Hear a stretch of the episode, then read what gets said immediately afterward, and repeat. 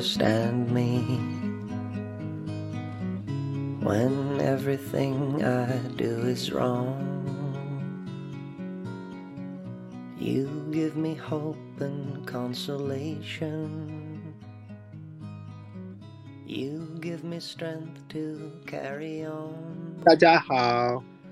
我是海文，我姓孙。都好， To lend a hand. 为什么要冷场？ 啊好正式录制，就正式开了冷场，好的很很开心，然后就是有这样一个契机，然后去去录这样一期博客。其实这期博客的呃主题是要讲我们的家乡，一开始是呃海文想要聊一聊，然后呃你外婆的家乡，然后呢我本来是跟东豪约了我们要去录一个关于我们河南新年呃春节风俗的一个呃一个聊天，然后后来我想啊要不然你们就干脆放在一起好，刚好这样我们可以一起聊一聊我们的家乡。OK，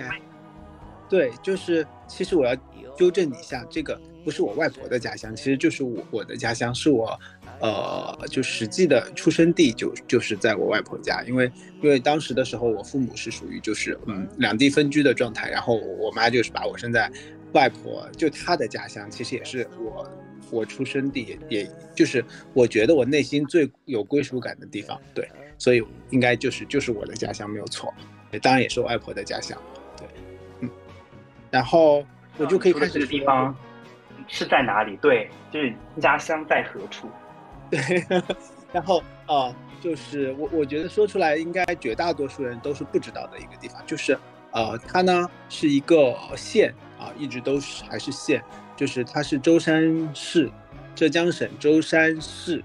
下辖的一个县，它叫岱山县。呃，可能江浙沪一带的人会略有耳闻，但是对于舟山，我觉得大家在以前那个呃初中小学的地理课本上都有听说，对，因为舟山舟山渔场是中国著名的渔场嘛，呃，那这个舟山群岛的话，也是中国最大岛屿最多的一个群岛。那岱山岛的话呢，它是舟山群岛的第二大岛，是它下面的一个县。对我就是呃出生在那边的，那就真的就是一个海中的一个小岛，大概我不知道啊，我印象中应该人口的话应该是不到一万呃一百万人啊，就是可能几十万人的一个，现在不知道，反正以前人是蛮少的，嗯，那就是我其实对些地理课。因为我去过舟山，但是我没有去过岱山岱山岛。对但我大概知道它它在哪里。呃，应该是在舟山本岛的，我想想啊，我我要回忆一下那个地图长什么样，应该是在舟山本岛的呃东北角，大概是这样的一个一个地方。就是呃，如果我从舟山再坐那个呃，我小时候老坐船的话，大概还需要。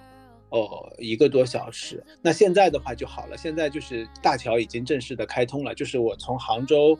呃，我父母家如果开车的话，现在可以直接不用坐船就可以到外婆家，是就是今呃去年年底的时候正式贯通，这个事情确实啊、也对我来说是非常好的一个事情，因为我小时候很多关于家乡的记忆都是和就是呃，因为寒暑假会到外婆家去，然后。呃，一定会去的。然后呢，就经常会遇到什么情况，就是说有有台风也好，或者说有突然的寒潮来了也好，冬天的话，就整个海上就停航了，然后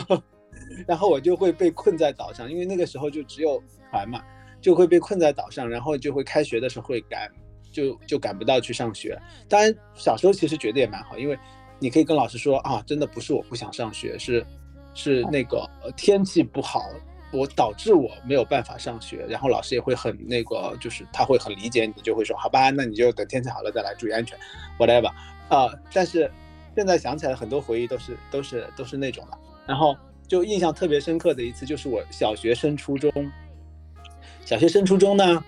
嗯，好像反正我成绩还不错，就是小学升初中的时候，在班里的男生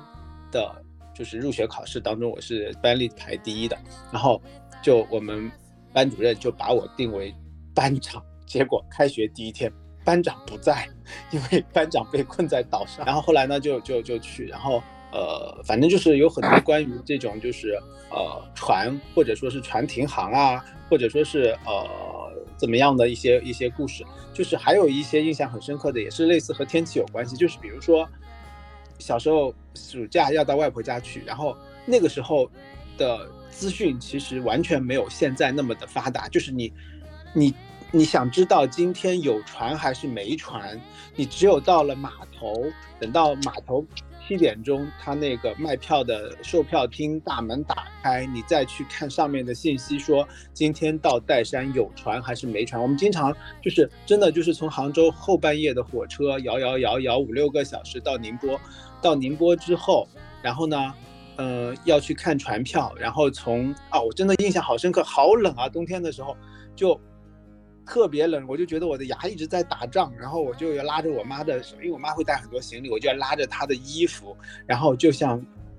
就好像那种小动物跟着妈妈，就那个长途奔袭一样，就会跟着她，然后要挤公交车，公交车是那个一路车，现在应该还有宁波的一路车是从火车站到轮船码头，我们是从起点站坐到终点站，然后。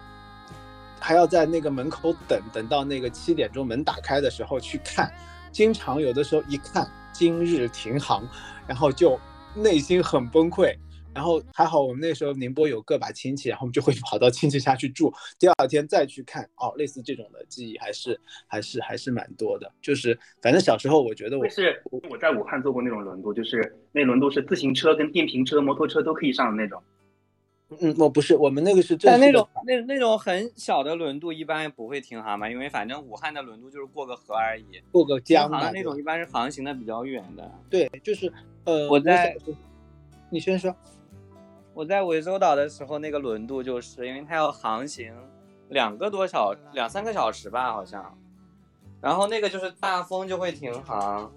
我们我上次去涠洲岛。就是去回来的时候，本来已经上了船，结果船开了一半，然后说啊开不了了，开不了了，大家再拐回，再大家回去下船。因为风太大，就真的是好可怕呀！有的时候，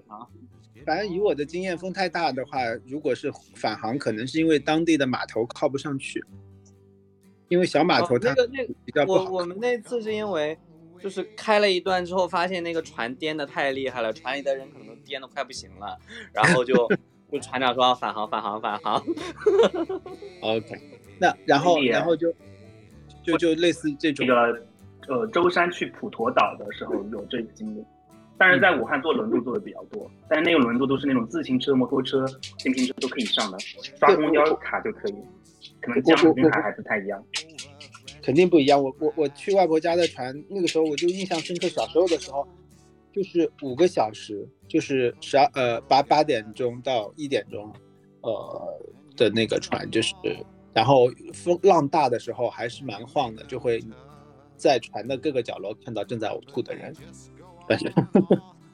就就蛮蛮那个的。但是就是呃那个时候我就觉得就是去外婆家是我。最开心的事情，因为真的就从小的很多的记忆，很多的，就是那种嗯，怎么说美好的回忆，就是就是小时候的的那种回忆，然后都是跟我外婆有关系的，呃东西啊。那反正反正就说了，我就继续说，就嗯，哎，东豪在 mute 了，好吧，那我先继续说吧，我就我就说一些哦，我觉得在对我来说家乡的那种。很深刻记忆的东西哈，就一个的话，一定是和吃有关系。我相信，呃，每一个人就是回忆起家乡的时候，很大的一个部分都是和吃有关系。那我我这边的话，就是真正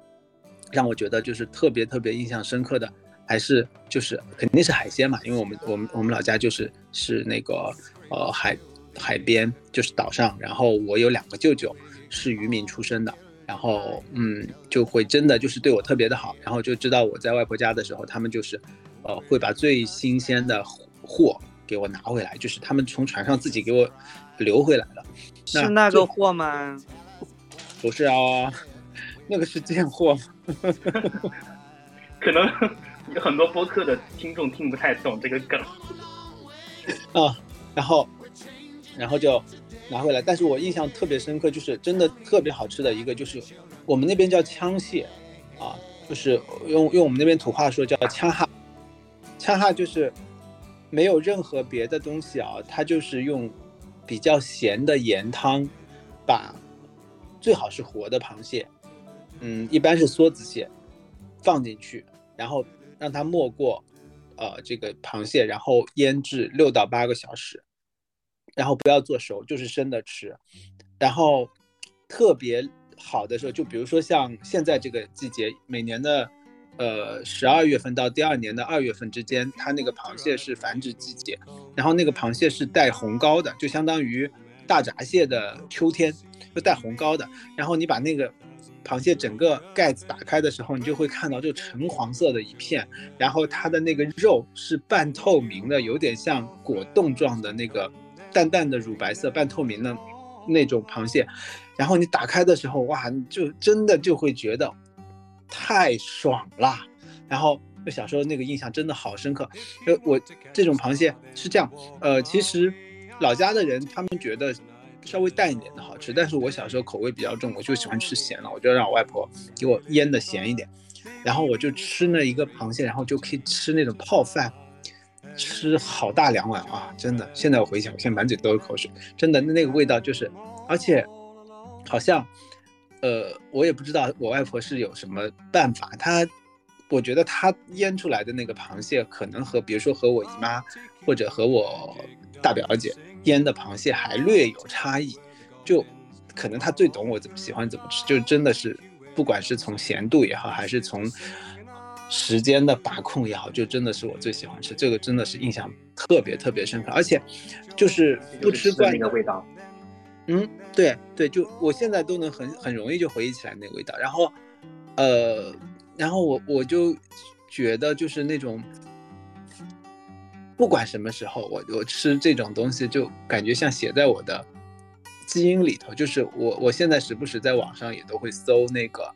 比如说拼多多啊或者什么的，都会搜那个红膏枪蟹，然后它会有有那些卖的，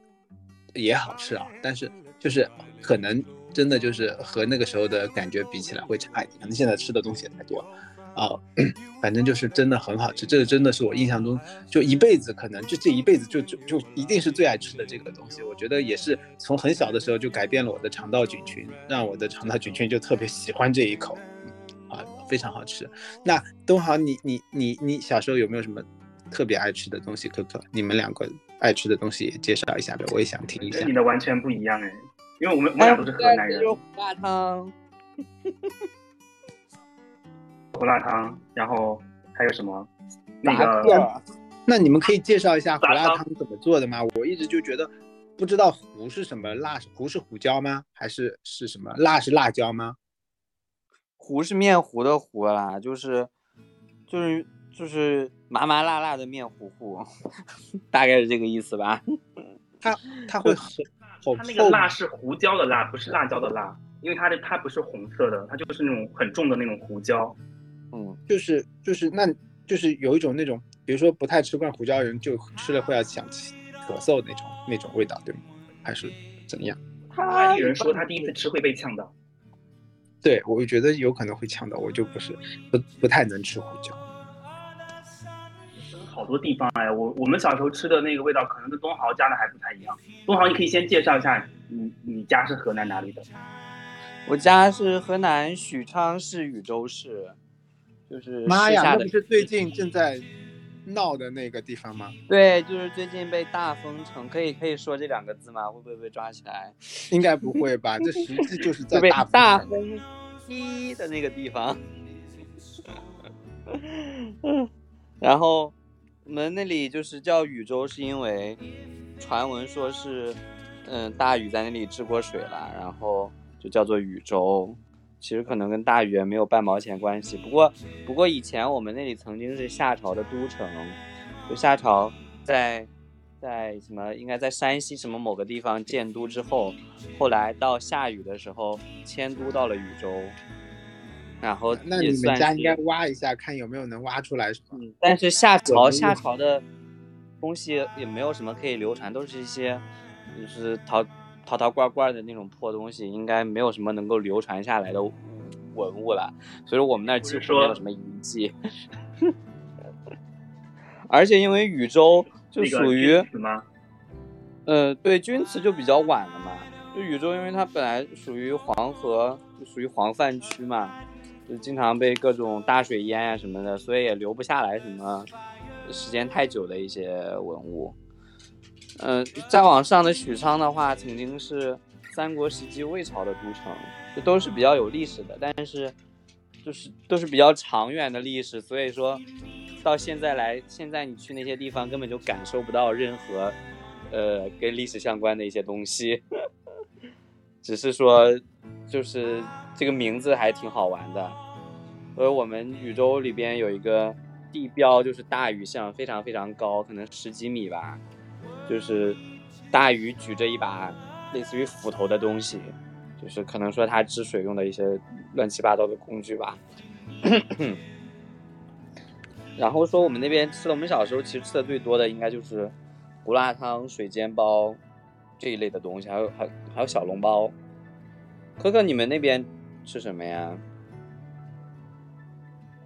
我们家是在那个平顶山、庐山，就是我刚刚我刚刚想说，你说那个地名，其实现在我自己也是感觉，就是呃，你从地面上的一些建筑啊或者什么之类，其实已经很难看到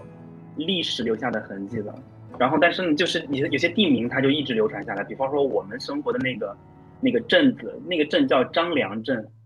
然后我们那个地方还有地方叫韩信，还有地方叫什么墨子，它其实就是跟之前三国的时候这些人呐、什么之类的，会有会有一点关系吧。就是吃的话，就是我们那边可能，就你刚刚说这胡辣汤、小笼包这些，其实都差不多，都是吃这些。但我们那儿县城是有一片地方是是回民聚集的地方，所以他们吃东西会跟我们不一样，他们会吃很多羊肉啊，或者是牛肉啊之类的东西，然后就是黄焖羊肉啊，会有一些清蒸的美食。然后胡辣汤，我们那边，因为我发现河南很多地方胡辣汤都不一样，就是我们那边的胡辣汤是放那种炸过的豆腐干儿，然后是放那个粉皮，然后还有面筋这些。有的地方但我啊，看他们是我们不会放这种妖艳贱货，我们就放一点那个，会不一样。就是豆制品，然后有时候可能会放点金针菜、花生之类的。为什么不放肉呢？我觉得菜是不是这种会有肉呀会放肉对吗？但是比较穷的话，就会吃素胡辣汤，因为素胡辣汤便宜，肉胡辣汤是会比较贵一点了。那一般是放什么肉？猪肉还是羊肉还是牛肉？嗯，因为清真的比较多，所以一般是放牛肉，因为很多卖胡辣汤的都是回民会多一些。OK，回民就很爱开餐厅，所以说早中午饭，嗯，就都会有各种回民的店。慢慢的就是胡辣汤，而且猪肉跟胡辣汤也不太搭，一般是羊肉跟牛肉比较多，牛肉是最多的。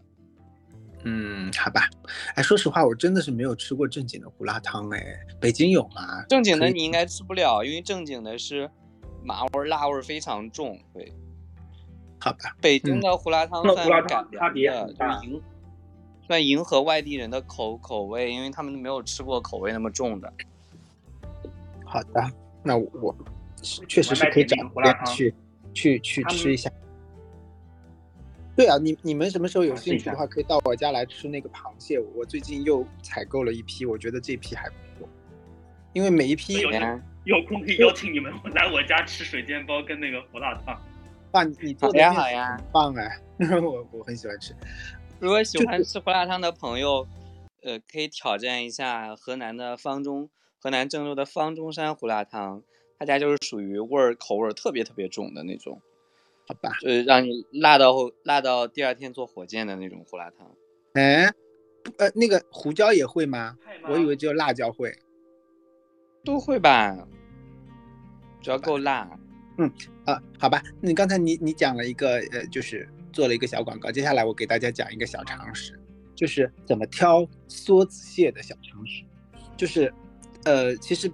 包括北方也好，其实都会有一些呃梭子蟹嘛，但是我发觉大家都不是很会挑，因为因为就可能真的也是没有什么太多的这种各这方面的经验，但是呃，我可以告诉大家两个小的诀窍哈，呃，如果是在比如说现在这个季节，冬天这个季节段，就是它是会有黄的那个呃阶段的话，你要看的，首先呢，我我教大家怎么看公和母。那母的螃蟹呢，其实和那个大闸蟹是一样，它那个螃蟹的肚脐是相对来说是一个椭圆形，类似它的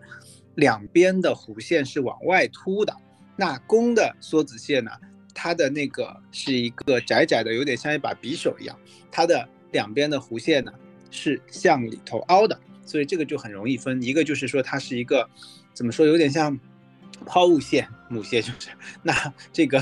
这个呃。这个公蟹的话是两个抛物线的斜边凑起来的感觉，有点像这样。那嗯，当然价格上也会差很明显，就是母蟹会有的时候，我觉得我们当地的话会比公蟹贵一倍。那如果你要再去看进一步去看母蟹的好坏的话，有一个办法，当然你要趁那个卖东西的人不是很注意的时候，你才会有机会。你要把它的肚脐眼掰开，因为它肚脐眼底下那个地方和身体连接那个地方，它那层。膜是很薄的，如果你把那个掰开，能看到里头有隐隐约约黄色或者红色的颜色，那就说明这个螃蟹它是带膏的，都会比较胖。那如果你没有捞到这样的机会去捏这个东西，呃，去看这个东西，还有一个办法可以让你去判断这个螃蟹肥瘦的问题。梭子蟹它不是整个像一个梭子一样，两头是很尖的嘛？你可以去捏它两头的尖尖的那个部分。如果你一捏很容易就捏扁了，里头是空心儿的，那说明这个螃蟹不会很肥。那如果真的很肥的螃蟹，你会能捏到它是比较有弹性，然后重一点捏的时候，你能感觉到它是有弹性，里头是实心儿的，就说明它的肉一直长到了那个最尖尖的地方。那这种螃蟹一般都是比较肥的，所以你感觉在性骚扰螃蟹？没有啦，那是它的壳好吗？那你刚才掰人家下体？没有啦，那是肚脐。这可以说吗？这好像犯规，大犯规。哎，我这个节目，我这个节目标的是儿童可听，哎，但是应该也没什么儿童听了。啊？我们会被抓起来吗？你会被抓起来。然后，然后就是这样了。所以这个的话还是蛮实用的，就是咱们比如说是去买那种螃蟹的时候，是可以其其实还是可以用这个方法，还是蛮准的。对，这是我我我我我我大表姐教我，她非常会挑螃蟹，会会非常飞的螃蟹挑回来都是。我想问一下，刚刚你在讲到骚扰螃蟹的时候，我说我有一个问题想要问一下。对，后面就不知道了。你在说什么？对，我的问题就是那个红膏呛蟹是母蟹对吧？对，呃，公蟹的膏没有那么红，是有点像那种，呃。黄色就是也没有那么黄，就有点像土黄色，或者是比乳白黄一点那种颜色，是公蟹的黄。那真正的好的那个红膏蟹的话是母蟹，就好像大闸蟹母蟹的黄嘛，公蟹也是膏啊，就是它那个颜色也会浅，对吧？对。然后因为我之前有有吃过一次，我觉得还挺好吃的，我非常喜欢。好吧，就很多北方人是不能接受生的，就是海鲜的生的东西。就比如说我们那有醉虾那种的，他们也都觉得有点害怕，就觉得他们那种滑溜溜的感觉，他们有点害怕。它跟那个潮汕的那个生腌有点像，但是但是我我觉得那个红膏呛蟹它就是没有那么多其他的调味料的味道，比如对它只有只有生腌会有很多的香菜啊、蒜啊什么之类的。滑溜溜还好吧，主要是大家比较怕寄生虫吧，感觉 会会有吗？以前的人会会怕寄生虫吗？以前人可不怕寄生虫的，不知道寄生虫这个东西。哦，当然会有寄生虫呀。嗯，你在那个你在那个呃岱山生活了多久呢？我出生在那边，然后一直到幼儿园之前吧，然后就就回，哎，应该是上幼儿园了。到了呃杭州，然后呢，每年固定寒暑假是一定在外婆家的，对，所以每年还有三个月，就是一直到我大学吧，就每年的三个月一定也是在外婆家的，大概是这样。嗯，其实我我当时是可以在那边继续那个，但是为什么呃后来我父母决定把我接回杭州，就是其实后来我妈妈就也到杭州上班了，然后呢，我就还是在外婆家，因为他们也。刚到那个时候，就是反正就房子也很小，就是那种公小公寓，然后很小，就是单位的那种分的房子，可能就一间类似。然后就觉得养小孩也不是很客，呃，就是不是很方便，所以就一直都没有接我。但是后来为什么他们决定把我接回杭州，是因为，呃，可能是暑假还是过年，我忘了，我不记得。我妈说的，就是他们，他和我爸去，呃，岱山看我的时候，然后呢，我爸是戴眼镜的，然后呢，当时呃，我接触的人里头几乎没有什么戴眼镜的，所以我就用戴眼镜来替代爸爸，就是我就说这个是爸爸，我认识。但是呢，我叫我妈叫阿姨，叫我姨妈叫妈妈，然后我妈就当场哭了。这是你几岁的时候的事情啊？估计三岁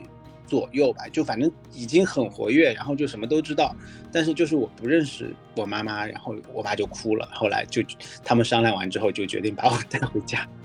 不要在外婆家养。原来还有这样的故事。那那后来，呃，你现在不是后面一直在北京吗？嗯，你到了北京之后，然后回岱山的频率还多吗？嗯，估计我现在的话，就是我可能我到北京，呃，零七年过来的，我的妈呀，零七年过来二二年，十五年，我回去五六次吧。为什么？就是呃，应该是零八年左右的时候，外婆去世了，然后后来就以前的话，我每年都会回，就一定会回，就是一定会去看她。嗯然后零八年左右的时候，外婆去世了，然后我就可能就是会比较重要的时间，比如说某一个亲戚结婚啊，或者说啊、呃某一个长辈呃做寿啊之类的，就是可能有一些节庆或者说重要的场合我，我会去。那大概所以就平均下来两三年回去一趟吧，一般都是春节回去啊。对，也算还好吧，因为还有亲戚在那儿。对，东豪呢？你说回老家吗？就你你你在老家也是一直一直在老家长大的吗？对呀、一直跟我爸爸妈妈在一起。为什么刚刚那个对呀、就是 有一有一种要撒娇的感觉？啊，没有吧？我们不是正经节目吗？这个嗯也有点撒娇的感觉哦。是果然是谈了恋爱，就是讲话的语气都不太一样了。真天哪！的天啊，你们真的是很很爱攻击我哎！没有没有攻击你来，母鸡你而已。因为因为我已经很久没有没有回去过了。我上次我上次回回家应回家应该是，呃，因为我家是在农村嘛，然后我的户口现在还一直在农村，我是农村户口，然后我在老家还有很棒哎，农村户口可以分田地。哈哈，是我我现在还有地，因为我上次回去是因为要办一个呃当地派出所要给我开一个证明，所以我我回去了一趟，大概还有是一还有一还有宅基地吧？应该嗯男的还会在农村有本有一块宅基地的。有啊，我们还有房子呢。哎，说起来我在农村也还有半间房子，我爸那边。你们也在农村有啊？因为我小时候也在农村长大的呀，我现在老家也在农村。我嗯，们好多亲戚，我妈妈、我那个舅舅什么的，他们都还在乡下。然后春节的话，就会我们是每年初二就去我舅舅那家那边，因为我外婆早就我我出生就没有见过我外婆了，早就不在了，所以我舅舅那边就相当于是我外婆家。那你你们过年的时候，就是比如说大年初一会要去，就是就长辈或者是那个我们那边祖宗的，我的坟上去们那边的习俗是初一就自己在家了，初一不串门儿，呃对，初二开始是的。就是先初二回娘是嫁出去的女儿要回娘家，是不是？对，我就记得我们，所以我们所以要姑姑他们去舅舅家什么都是 初二回来。OK，嗯，就我我我们老家那块，就是说大年初一早上是要去，我们叫做方言叫把王德斯，就是去坟头上拜年。啊，我们没有这种习俗，我们没有这个风俗。对我们就是我我我我们那边拜年用土话讲就叫八师拜岁，就是你翻译成翻译成呃国语的话就是拜岁，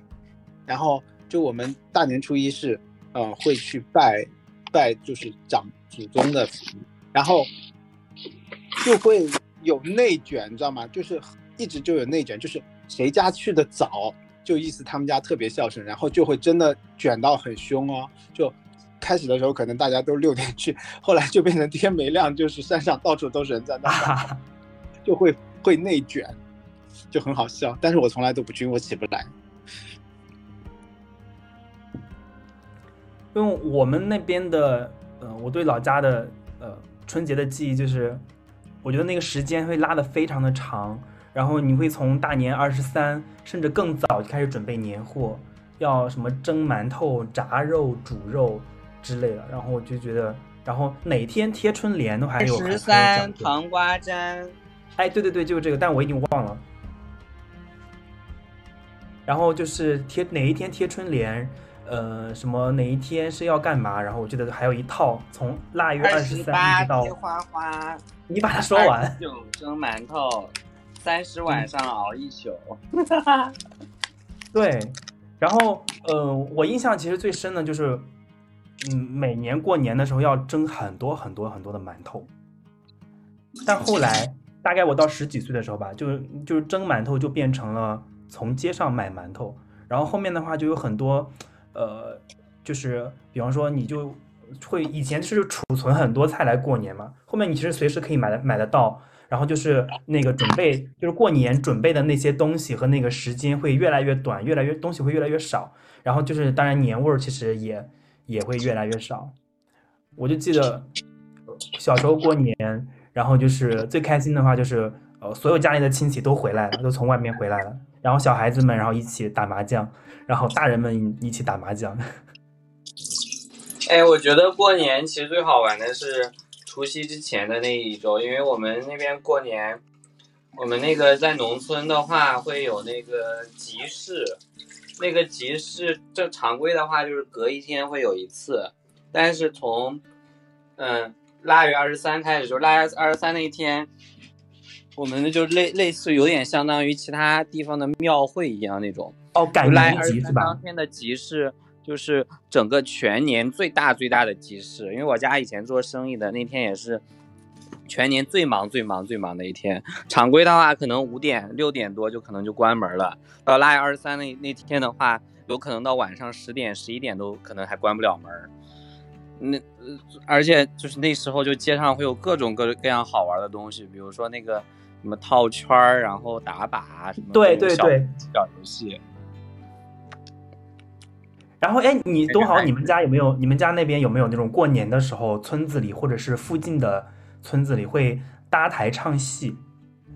嗯，春节前还是春节后呀？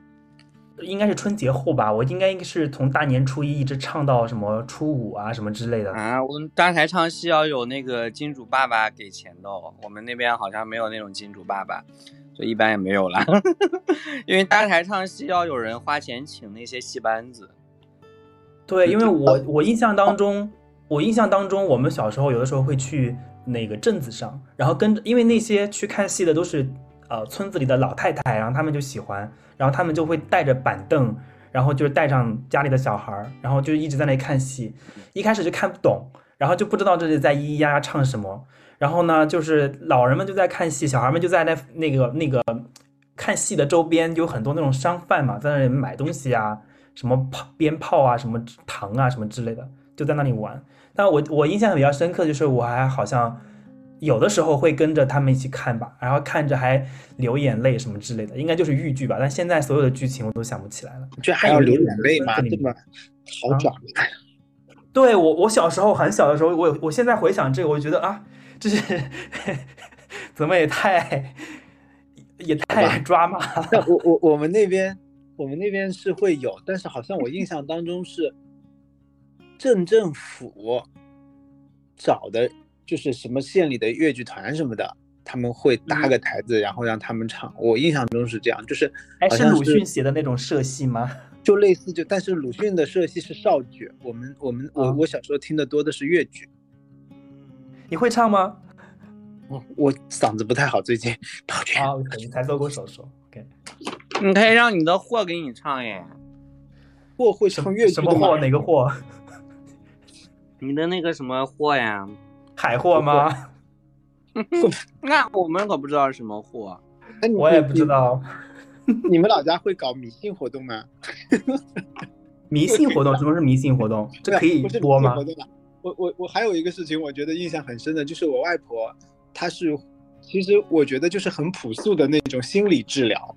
那我小时候就是她在村里还蛮有名的，就因为她年纪很大，是村里年纪嗯德高望重的老太太。然后呢，就是村里的人，比如说吓了一跳，就我们所谓的就吓了一跳之后，就觉得好像心神不宁，然后呃，用我们老家话说，就会就是魂灵被吓吓了一部分出去，然后这个时候要怎么办呢？他们就这个需要被安慰的这个人就会从家里拿一个就是舀米的那个勺，就是一竹筒啊，或者说那种碗也行，啊。然后要从自己家的米缸里掏掏好多米，然后呢拿到我外婆这边，然后外婆呢就会拿一个手帕把这个碗里头把米放满，一定要放很满哦，然后把手帕呃倒倒的把那个米这个东西给弄上，弄上之后就绑好绑好，然后从头啊、肩膀什么胳膊腿，然后就是要就反正他有一套 routine 的东西，念念有词，然后有一些我也不知道是咒语还是什么，反正就是类似就是要把魂灵请回来的这种。然后呢，你很神奇哦，就你这样弄完一轮之后，你去打开那个那个布，你就会发觉你变少了，有的时候会少很多，然后有的时候没有少那么多，就根据米少的量多少，就会评估说啊，你下的好厉害啊，你你看你的米下出那么多，然后就会再拿一点新的米添上，又把它添到完全满，再重复这个过程，到最后就是米再也不少了，就是你完全满的这个米，等到你最后这个流程走完一遍之后，米还是完全满，诶，就说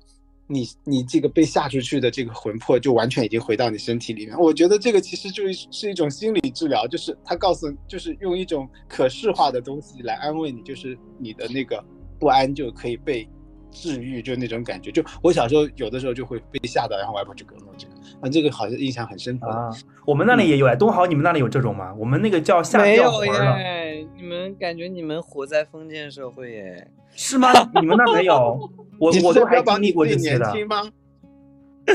我们都没有这种东西。有，我小时候在村子里，他们就会说哪个小孩儿，然后比方说呃被吓到了，或者是怎么之类，他们就会说哦被吓掉魂儿了，就是你刚刚讲那种失魂落魄的那个样子，就比如说发烧或什么之类的，就会找那些呃，就像你刚刚讲的，就比较德高望重的，或者他专门会懂懂这些的，然后就会说让他去叫魂，应该也会有一整套的这种东西吧？但啊，我们村里没有神棍了，所以就没有这些。真不是神棍，好像就是因为我外婆是念佛的，所以他们好像是嗯有这个、有这个我们那边没有这些，我们那边最多就是逢年过节烧点纸钱之类的，拜拜有点像佛。有点像那种 召唤剂感觉。哎，但如果说起这个的话，我因为小时候在农村经历了很多很多类似的事情，当然有一些你可能会觉得匪夷所思，但我自己会觉得，呃，这种这这个可能如果没有在那种农村特别贫穷的农村里面生活的经历的话，可能无法理解的这些行为吧。就像东豪一样，他他他说他没有经历过，也可能是因为他比我们小小小一点，然后可能就没有这些。但其实现在这些东西，呃，他们还是会提起。我觉得这个东西没没办法，就说就没了，啊，消失掉我们会。不会被封掉？我们在讲封建迷信。没有啊，我觉得这个是很朴素的一种 psychiatrist 的表现。对啊，这是也你也可以把它理解成一种文化。就是我觉得是，它其实是心理治疗，哎，就是给你这个暗示，嗯，他用那个把你内心的这种不安，用可视化的东西给你去、嗯去抚平。他其实我没关系觉得有那个那个什么那个，嗯，《盗墓笔记》还是什么，还是《鬼吹灯》都可以过审。我们这个节目算什么？就我妈，我妈会经常找一些算命的去，就是算一些乱七八糟的东西，就不知算道他们啊，说到算命，真相信风水啊什么之类的，我觉得这都可以理解。我觉得其实是有一定道理的，就是你这个事情为什么会这个样子，而不是那个样子？为什么你是在这个时间出生，而不是那个时间出生？我觉得和整个宇宙它是会产生一些或多或少的联系和就震动也好，波也好，磁场应该我觉得还是会有一些道理。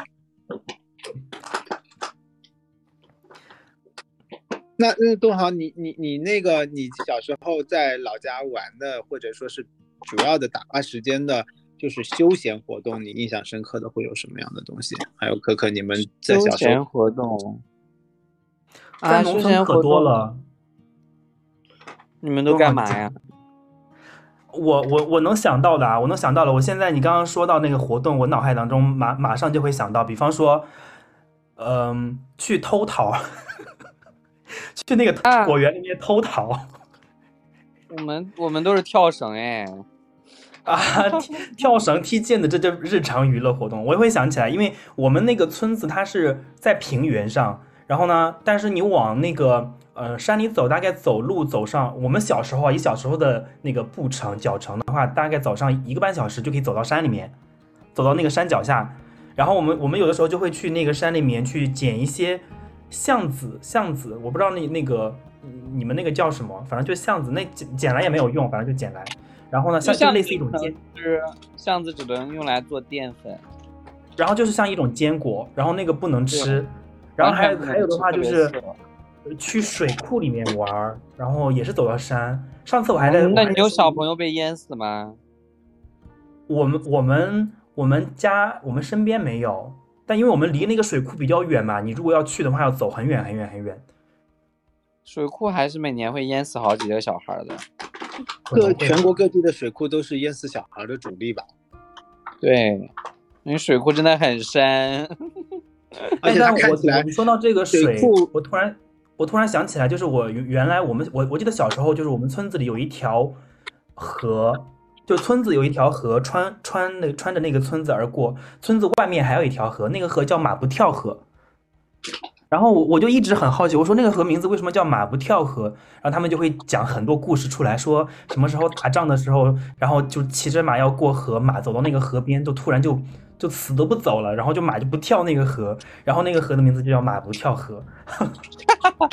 就会有这种故事。也可能是一个姓马非常神的人到了奇这儿就不跳河。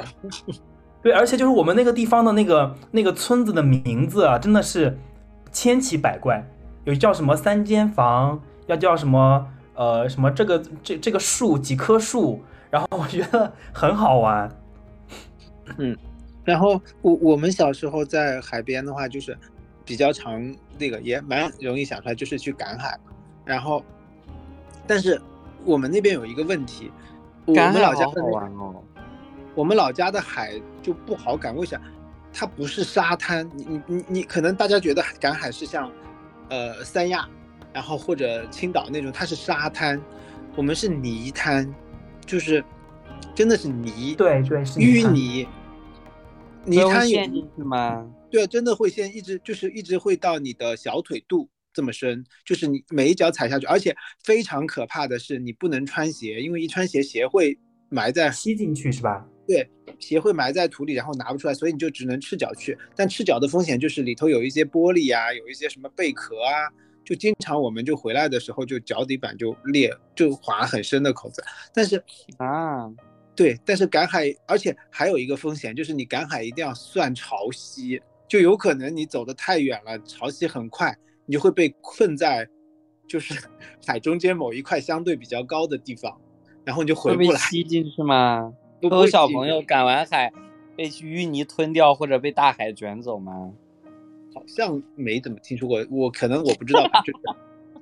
但 但是就是赶海也有一个好玩的，就是它真的是能找到各种有趣的东西。我抓到过那个八爪鱼，小八爪鱼，然后好厉害哦，它能吸到你手上，你都掰不下来，就是吸盘不吸住。然后还抓到过什么螃蟹。什么呃，这都是常规的啊，螃蟹、尼罗、小的那种弹涂鱼，就是嘣嘣嘣会跳的，在在泥上跳的那种弹涂鱼，还有各种的贝壳类的东西。然后比还有一个比较惨的就是抓螃蟹，有的那种现在都养殖了那个青蟹，但它实际上呃在那个野生的也是有，那时候没有养殖时候野生，它很硬，然后它的钳子非常大，但，但它又可以就很好吃，然后又可以卖很贵。但你去抓的时候，哦，我也抓过抓过螃蟹，我在那个北海赶海抓过什么半个巴掌那么大的青蟹还是那兰花蟹之类的。嗯，然后然后你就有的时候就会被钳住，巨疼无比啊，真的是巨疼啊，然后但它就是像你刚刚讲那种泥滩上，是不是会呃泥滩上的东西会不会多一些啊？什么贝壳啊、八爪鱼啊什么？我觉得会比沙滩多，因为泥沙滩滩上好像我我印象当中好像不太会有这种东西。对，因因为泥滩其实其实是很很肥沃的，就是它能孕育很多东西。沙滩其实好像相对来说没有那么肥沃。那反正我们小时候很开心的，就比如说抓到那种大的螃蟹，我们自己是舍不得吃，就拿到那个市场上去上去卖卖。吗？哦，可以去卖，就是一个有的时候大的可以卖一两块钱，小时候一两块钱哦，说起来卖这种东西，你们抓过那个知了猴吗？啊，我小时候特别喜欢吃。对，知我们小时候是会抓知了猴拿去卖，一个卖一毛钱。知了哎，你们那儿知了猴用河南话你们是啊怎么讲的知？了的幼虫？对，老布隆，老布隆，我们叫爬叉，帕叉。对他们城里人会叫爬叉，我们乡下叫老布隆。然知道然我你知道吗？就是我小时候在农村，我们家我们我们家是在村子的最南边，就是在村子的边缘。就是因为你一一直要盖房子，一直往村子的边缘去去去拓嘛。我们家就是在村子的最南边。然后我我们家的话就是隔壁就是一个树林，那个树里面全是坟，全是坟。然后哎，抓然后就是老布隆就种全是坟的地方。对，然后你知道吗？那那个坟场呢，那个树林里呢，然后就是每年到夏天的时候，你知道那个呃知了它是晚上会往树上去爬的嘛，但是呢白天的时候，大家就会在那里用那个铁铁锹去挖，去把它从那个泥土里面挖出来。结果就是每一年每一年每一年，我从 从小一直长到长到大概十三四岁的时候吧，一直在农村里面住，然后就会你就会知道那些坟，小时候你就走在里面，感觉那坟是一堆一堆的，然后等我等我大概十三四岁的时候，印象当中那个树林里面已经平掉了，坟已经被挖没啊，了。你们那边好不尊重死者，我们那边一般都不挖坟的。就是它就是自然自然自然，每年一点点，每年一点点，它就会越来越小，越来越小，后面就它是会越来越小，但是但是坟都会越来越小，因为下雨冲沙嘛。但是假如说这个坟是有家人的话，就是每年会去给它添土，保证它不平掉。然后那个那个就是我我现在我我只知道那一片的坟基本上都姓刘，但是呢，就是很少有看到有人来上坟的，应该他们也不是所以说说明他可能没有家人了，因为有家人的话，就是坟，假如说你不添土，它一定会平掉，最后。天呐，我突然想到了我童年最可怕的记忆，就是那一片树林。我小时候因为因为就是你从你从村子里面或者从我奶奶家回家，都是要路过那一片。然后我妈胆子就特别大，我妈有的时候她她那个，我记得小时候她比较喜欢打麻将，晚上比如说在呃邻居家打麻将，打完之后要要回家，她就抱着我，她就抱着我，她因为你走大路的话就会绕过那个那那个那个树林，但是你如果从那个树林里面穿过去就是我家。然后我妈的话，她就喜欢从那个树林里面穿过去，但因为有的时候晚上天太黑，没有月亮的时候，她就会，你就知道她走着走着突然走到坟上去了，然后然后再走下来，然后你就会感觉到那个那个起伏。然后我妈的胆子超级大，但我就胆胆子特别小，所以说那片树林童年给我的阴影特别大。好吧，嗯，我好像不太有这这方面的记。哎，我们那边可能，哎，我都不记得我小时候他们哦，可能是坟都在山上，离我们家比较远。然后外婆家那边的坟都是在一个山上固定的一块。因为我们那个真的是到了农村的村子的边缘。刚刚东豪想说那个东西，呃，我们小时候其实会捉来去卖的，然后几毛钱或几分钱一个，我大概印象。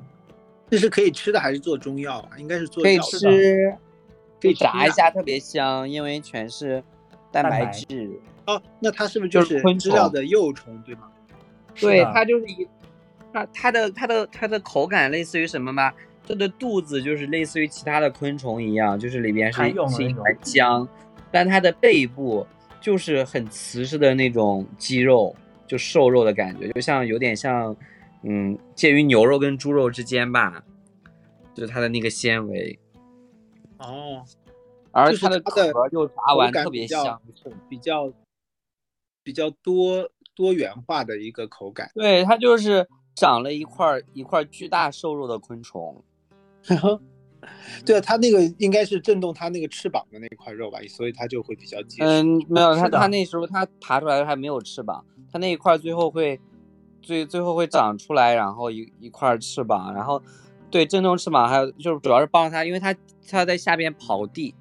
它是在地底下挖洞的，然后要挖挖挖挖挖很深的洞，所以说它那块后边的肌肉会长得特别强壮。你可以理解为那是它的背肌，背部的肌肉。嗯好吧，我我我我我，他那个脱壳，脱了壳之后，那个壳是可以入药的。对蝉蜕嘛，这个这个还还是蛮有名的，嗯，对，然后东豪，你小时候有拿这个东西去卖钱吗？有呀，但那个蝉是我们挺后头贵的，一个都都不舍得，印象中，后来都不卖钱，因为就是后来都不够吃，自己越来越。少那个东西。对，嗯然后，然后我们老家有一个特点，我觉得好有趣，就是它虽然是浙江的，然后呃离那个离呃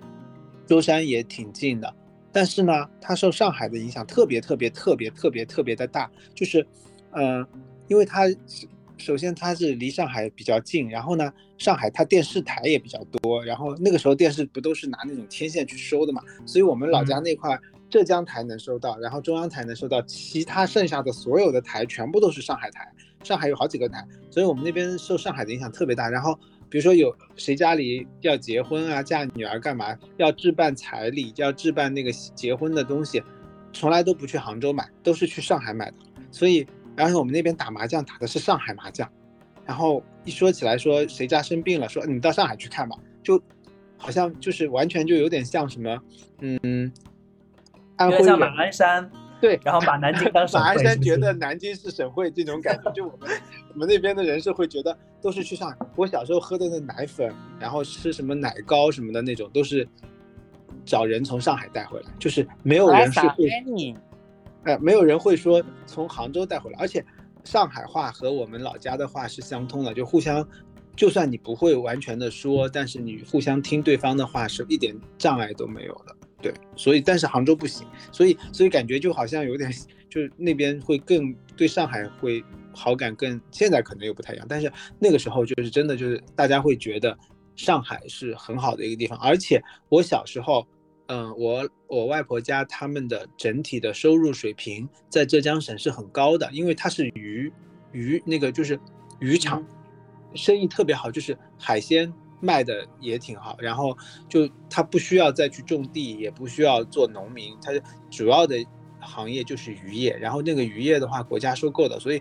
呃，在早几十年的时候，就我们老家他们的生活水平是挺高的，就是我看电视，就是可能杭州的家庭都还没有那么普及电视的时候，外婆家的那边电视很普及，非常普及，都是都是有电视的，所以，但是后来就是交通在这个这个社会发展的地位越来越明显，然后鱼可能也没有以前那么好打了，就是嗯整个生态也破坏的比较厉害，然后就鱼没有那么好打的时候，然后就整体下降就非常明显，后来就变成了浙江省著名的穷县，现在可能好一点了，反正有一段时间是很穷的一个县。我问个问题啊，就是因为有的时候我，比如说我其实是在呃农村，然后生活了很久，然后后面去读读高中的时候，然后去到了县城，然后大概就十十三四十三四岁的时候吧，然后呃后面的话我去了县城，然后又去外面读大学，然后工作又从武汉然后到成都，然后后面来了北京，又去深圳，又回北京，其实是经过了很长很很波折的一个一个过程。但其实我现在三三十三十岁，然后在过去的几年吧，其实很多人会说你你这么折腾，然后有没有考虑过以后你要留在哪里，或者你到底是要就是留在成都，或者是你打算长期在北京？就是每当有人问到我这个问题的时候，其实我脑海当中第一个反应就是我可能要回，要要要回到我的家乡去。就是我不知道为什么，虽然可能因为有一些不太好的呃经历，我一度是很想离开我的家乡的，因为我觉得呃就是离开了家乡之后，你就会变得更自由。但其实你发现，反而比方说，我大概有四五年的时间没有回去过了。但在这个过程当中，一旦有人问了我，你以后会去哪里？以后去会去哪里？我第一时间的反应应该就是我我小时候长大的那个地方，然后我会我会想到像我刚刚讲的那个什么马不跳河，我会想到我们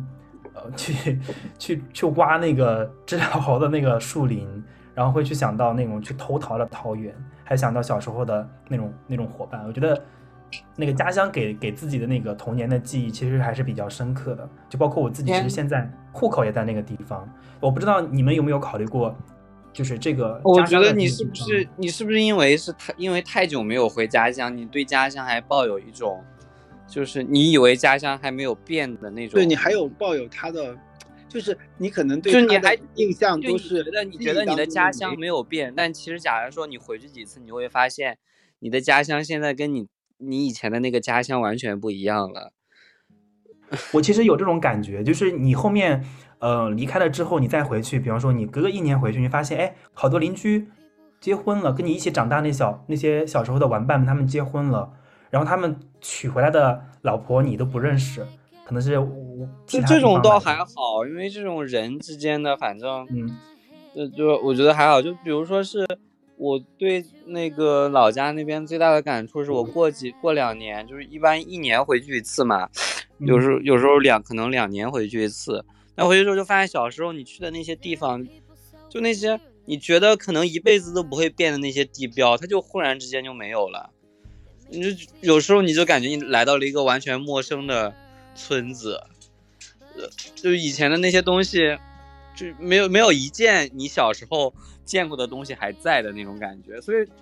那这个家乡还是不是你小时候待过的那个地方，你都很难说，就是就有这种感觉。但可能只是活在，只是在存在在，对，就是你记忆当中的一些美好，然后你再把它。因为你说你一七年就没有回去过嘛，可能你对他的印象还停留在说。你某一年或者某个时间段对他的记忆，但假如你再回去的时候的记忆，会不会还有这种感觉？我觉得还挺难说的。反正我的话，我是觉得怎么说，我对于家乡的那种眷恋或者说依恋的感觉，其实更多是建立在对某一个人，主要是我外婆的感情上。就是真的，就是我觉得，就是我外婆在的时候，我会觉得我。每次想到这个地方，就觉得好像有一种内心的归属感，就真的就是有那种感觉，就觉得说我外婆在那边，所以我，anyway，我我克服各种困难，我一定要回去，然后呃，哪怕就是去看一看他或者怎么样，都都都一定要回去。但是自从我外婆走了之后，就是我会觉得说，哦，现在那边还有长辈在，然后还有亲戚在，那也要多走动是一个，但是就是那种想要回去的那种。眷恋、冲动和那种那种 feeling 就没有那么强了，就是你会觉得说，嗯，好像是一种人伦道理上的一种回去，而不是说以前就是真的你很需要这个情感慰藉的这这种感觉。所以，我我倒是觉得，我我可能会是属于那种就是，嗯，怎么说，就是会把这个地方还是更跟感情会。connect 更紧密的那种类型，所以，我我我倒觉得未必会一定要回到什么地方，但就是说还是会想念这个地方的时候，但可能更多的想到的是跟人有关的事情，客观的那些，比如说某一个场景，或者说某一个环境，或者说某一个山啊河那些，我说实话，我我真的有点模糊，可能我年纪大了吧。你们小我小时候的东西，我真的是有点记得不是那么。特别的特别特别的清晰，好像都印象不是很深刻了。就可能印象深刻的，就比如说小时候有家，我外婆家后面有一有一口井，然后我我用那个打水，就是海水不能喝嘛，所以我们都是用井水。然后我用打水的那个那个那个就提水的那个，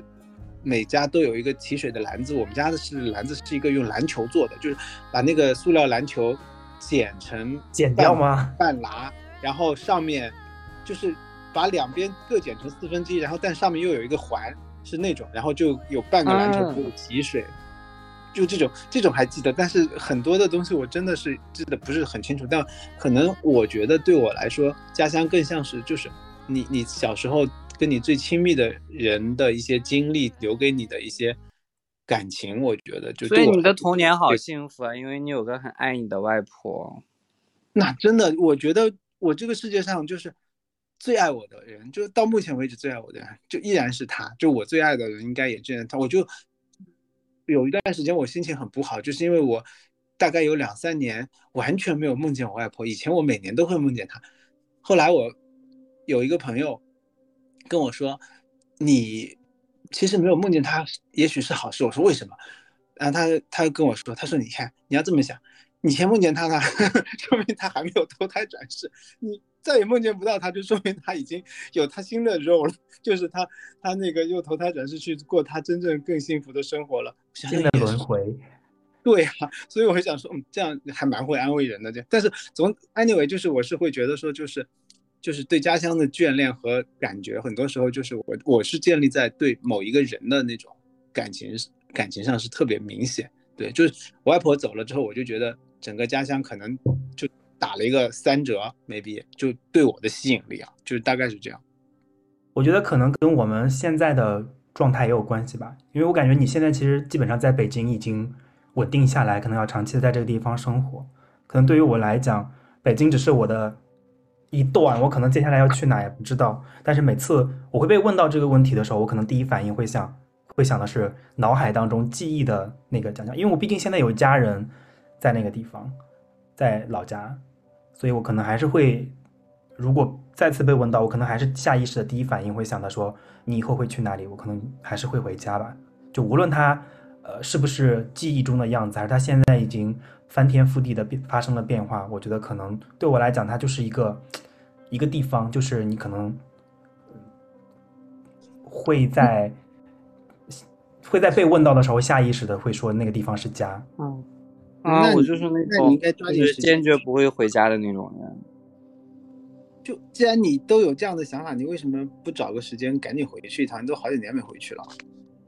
对，这个就是对我来讲是一个比较大的问题，就是我其实是一直想要去逃逃逃避那个地方，但是呢，我又会比较想念那个地方，可能对我来讲是需要花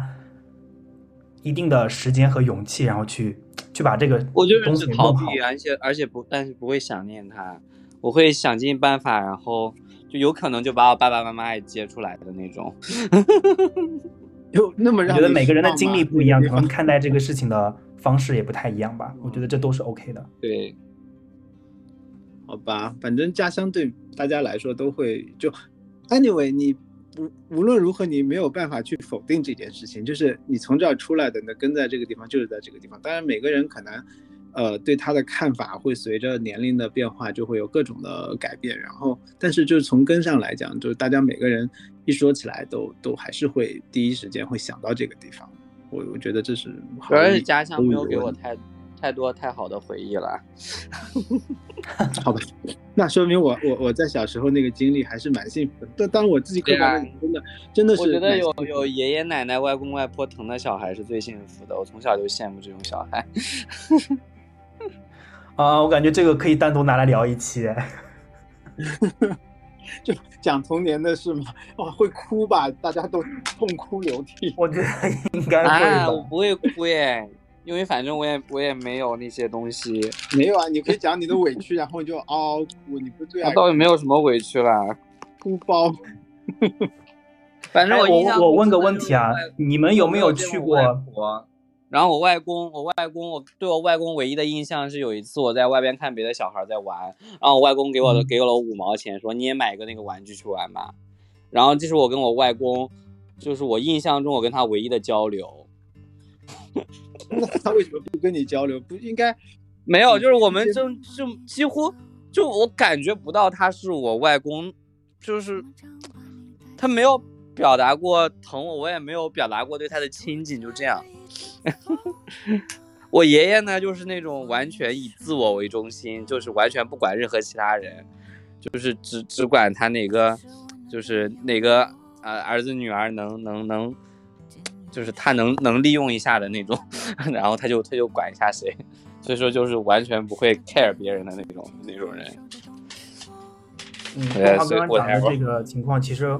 我自己在农村，我觉得身边的老人其实这个情况也挺常见的。嗯，所以我就很很羡慕别人家小孩，就是哦爷爷奶奶疼，外公外婆疼，感觉好幸福哦。都不用多了，有一个人疼你，就是有一个人专心致志的疼你，就已经 够幸福了。我真的就是，我爷爷奶奶对我也蛮一般的，然后就是我外婆、嗯我外公，我出生之前就没了，然后就我外婆，但她一个人就整个就撑起我，几乎可以说撑起我童年所有美好的回忆，就那种感觉。当然，可能我姨妈呀、舅妈呀、舅舅呀都对我是挺好的，就整体的氛围都是很棒。所以我，我小时候真的还是过得过得过得挺幸福的。我现在回忆起来啊，就是真的蛮多很开心的。哦，我跟你们讲一个很好笑的事，就我我们老家那边不是是打鱼嘛，打鱼就是会有那个织网，就是他们打鱼的那个渔网都是自己织网吗？自己织的，就是渔民的老婆，她自己会织，就是像打毛衣一样，但是她就是会有专门的器械是织的，就是手工织。那网它不是有网眼嘛？那小朋友的鞋又很小，我小时候经常就勾到网眼，然后摔倒，然后摔倒的话，我就会膝盖那块就会就经常摔破嘛。然后每次摔破呢，我外婆就会拿那个海豚的油，literally 的海豚的油，就是海豚像猪油一样那个板油炸出来的那个油，我们当地有点像偏方，是用来给伤口，就是敷上之后是用来消毒或者说是帮助它愈合的。然后我那个时候就是我外婆给我弄，然后我就在那院子里面午睡。等一下，我打个喷嚏。我们那边是用血结，我奶奶会，我奶奶有一块珍藏的血结，就龙血树的那个血结，就龙血树的树脂，然后能促进血液凝固，一个红色的小石头一样。然后每次摔伤的话，就拿那个血结刮下来一点点粉末，然后涂在伤口上，伤口很快就什么凝血因子的成分在里面。对对对对对，有点天然的凝血因子什么的。对，对我继续讲我那个故事啊，就是我在院子里头睡觉嘛，然后那个那个油是香的，你知道吧？它是有有就有香味儿，然后就隔壁邻居家的鸡，我就知道。隔壁隔壁邻居家的鸡就对着我那个伤口吃，你知道然后就把我啄的就血肉模糊，大冒血，然后我就狂哭，然后我外婆就非常生气，因为我外婆是信佛的嘛，然后她其实很少大发脾气，就那天她真的很生气，就跑到那人家家里，然后用那只鸡的下场如何？就把花钱把那只鸡买下来，然后给我吃掉，这就是他的下场。妈，这原来结局是结尾是这么恐怖的一个故事。结尾是我把那只鸡吃了，应该是我印象没记错的话，反正就是那只鸡啄了我，就真的我印象特别深刻的就是说，我就能看到那里有几个黑黑的洞，然后再往外冒血，因为它的嘴很尖。妈呀！哎，我问个问题，我你你你你们有没有会会就是会想去？别人的家乡看一看，好朋友啊，或者什么？会啊，当然会啊。这就就比如说，我就想去吃刚才动画说的那个什么郑州那个很很不好，这个就是很不好去适应的麻辣烫、胡辣胡辣汤。对呀，叫什么来着？你再说一遍，我忘了。方中山。方中山，OK，各位听众朋友，记住它叫方中山胡辣汤，它只卖到中午，下午就不卖了。是在郑州哪儿啊？郑州有很多连锁店啦，去大众点评搜一下啦。所有的连锁店都只卖到中午吗？有这么懒的连锁店的吗？哎，为什么我去过郑州，我都没有去过这一家？饭就早午饭，我们就就是就是你们城里人说的那种 brunch。好 fashion 哦，你们。不让吃吃胡辣汤配水煎包，对，真的哦，可能就有的时候就是别人的家乡，如果是是一个对你有那个特殊意义的人的话，其实真的是很很想要去的。呃，反正我我又可以讲一个，我好爱讲故事，那就是我我的初恋，他。的父母是呃，他的父亲是呃知青，然后是从浙江那个就知知青到那个黑龙江的，然后然后把他妈妈带回老带回了老家这样的，然后呢，我就从黑龙江带回了浙江吗？对，带回了浙江，然后带着他他和他的哥哥一起回到老家的，然后呢，那个时候就我们在一起的时候就会说。怎么怎么样？他就给他给我讲他们老家的那个事情。那他老家在哪里嘛？就是有一首歌叫做《依兰爱情故事》，他老家就在依兰。哦，黑龙江那边的地方叫依兰是吧？对对对，加加木斯还是齐齐哈尔边上的一个一县叫依兰县。然后就说，然后那时候就说，嗯，以后带我去啊什么？我说，嗯，好啊好啊。后来就分手了。分手之后，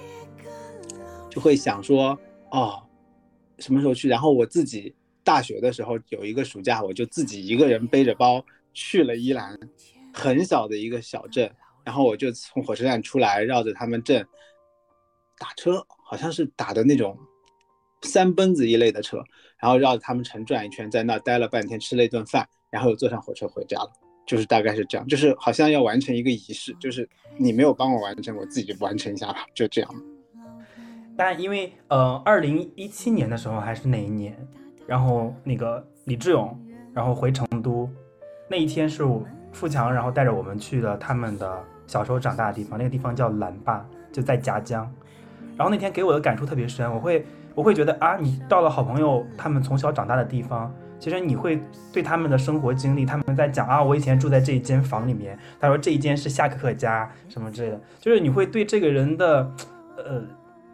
那种那种连结会感觉，我感觉会更深一点。就是你感觉就是我那天自己完全就感觉自己像一个闯入者，闯入他们的童年一样，他们很很开心的在讲这些。但我觉得其实那天给我的触动就是，如果你想要认识一个朋友，就是更深刻的，我觉得是可以去回到他。他的家乡或者他童年成长的地方，然后去看他在那个地方的样子吧。当然，那种有不美好回忆的就算了。那很欢迎你们去我外婆家呀！现在我很想去，我听你讲的很想去，主要是想去那这边旅游开发已经还是蛮好，就是很多上海人会很想很喜欢去那边，就是他会开发了，比如说就是民宿啊什么的。当然，这是不是我推荐你们去的地方？因为我觉得就其实没有什么特色，但是就是呃。如果要真的要去玩的话，也是可以玩，就是还是如果没去过的人，还是值得。比如说有点像涠洲岛类似那种感觉啊，就是它还是有这样的一些地方可以玩的。当然，我也可以带你们去我小时候的地方。我们比较想去那种小时候你在你在那个泥滩上面滑到脚的那一片地，然后你你要告诉你说，我就在这一片泥滩上被滑到过脚。这个已经实现不了了，因为那滩那片地整个就被圈起来，然后好像把县政府搬到那个地方，就县政把县政府造在了那个地方。对，就是家乡的变化太大了。对，然后然后我我外婆住过的房子，然后我外婆最后住过的房子和我舅舅他们的房子应该还在，应该没有他。我我也好久，就是我每次去都会住在镇上，因为现在亲戚也基本上都不会在村里了，就是都从村里搬到了县县城，然后所以我们也不太回去。但是我听说那些房子应该是还在，所以其实还是可以过去一下，非常方便，就是可以去看一下我小时候就住过的房子啊之类的，那还能看得到。啊啊，说起来我其实我今年春节是准备要回去的，但是现在杭州也有疫情。北京有疫情，我真的不知道到底还能不能回去成啊！就本来是要 我要带着小美回外婆家给我外婆上坟的，今年已经计划的非常好哇！现在不知道会变成什么样子。哎，疫情阻挡了我们回回回到家乡的脚步。那下次我们就相约去去你的家乡好了，去你外婆家。可以啊，我们可以从上海过去，就是最方便的，就是从呃从。对，从那个北京到上海，然后在上海火车站或者机场租一个车，直接开着车就能到外婆家了。开车大概三个多小时就能到，很快。可以，我也想，我也想去东豪的的家。然后你去完他家，顺便回你自己家看一看吧。四五年没也可以啊，带你们去吃，去吃胡辣汤，看我们家的，我们我们两个地方的胡辣汤到底有什么不一样。感谢你们两个分享家乡的故事。其实，其实今天晚上。然后，其实你们你们两个今天讲完之后，其实对于你们，我我对于你们两个又又有了更更多的认识吧。特别是海文讲了很多你童年的这种回忆，我觉得就是其实我们呃在交朋友的过程当中，就是这一点一点一点的这种非常细节的东西，组成了我们对这个人的的认识。比如说我我下次再看到地图，或者我去到舟山，或者去去到听到这个地方的名岱山这个地方的名字，我可能就会想想起来你今天晚上今天晚上讲的这些。内容，我觉得它可能就产生了联系。对，就反正这这些都挺好的，感谢你跟我们给我们分享，以及两百多个我的博客的听众。呃，这期上了之后，听完这期应该会有剩下五十个。为什么我是觉得会变多呢？什么鬼？啊，希望吧。好的，感谢你们，那我们这期到 这里谢谢可可就结束了。好，谢谢拜拜可可，拜拜，谢谢大。家，拜拜。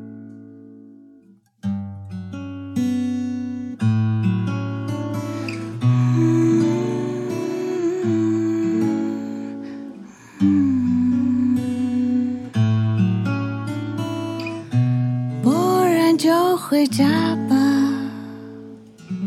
回到最初地方，记得自己模样，从哪里来，怎么长大。人生悠悠晃晃，暖天也有人哆嗦。嗯。我们都不能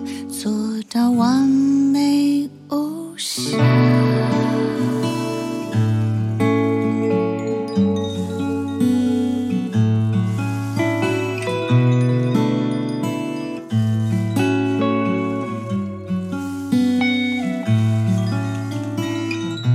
不然就回家吧，那片广阔原野。找回自己模样，听听自己内心的渴望。人生悠悠晃晃，冷夜夜有人热肠。你看，走过崎岖的生命越是宽广。我在这段看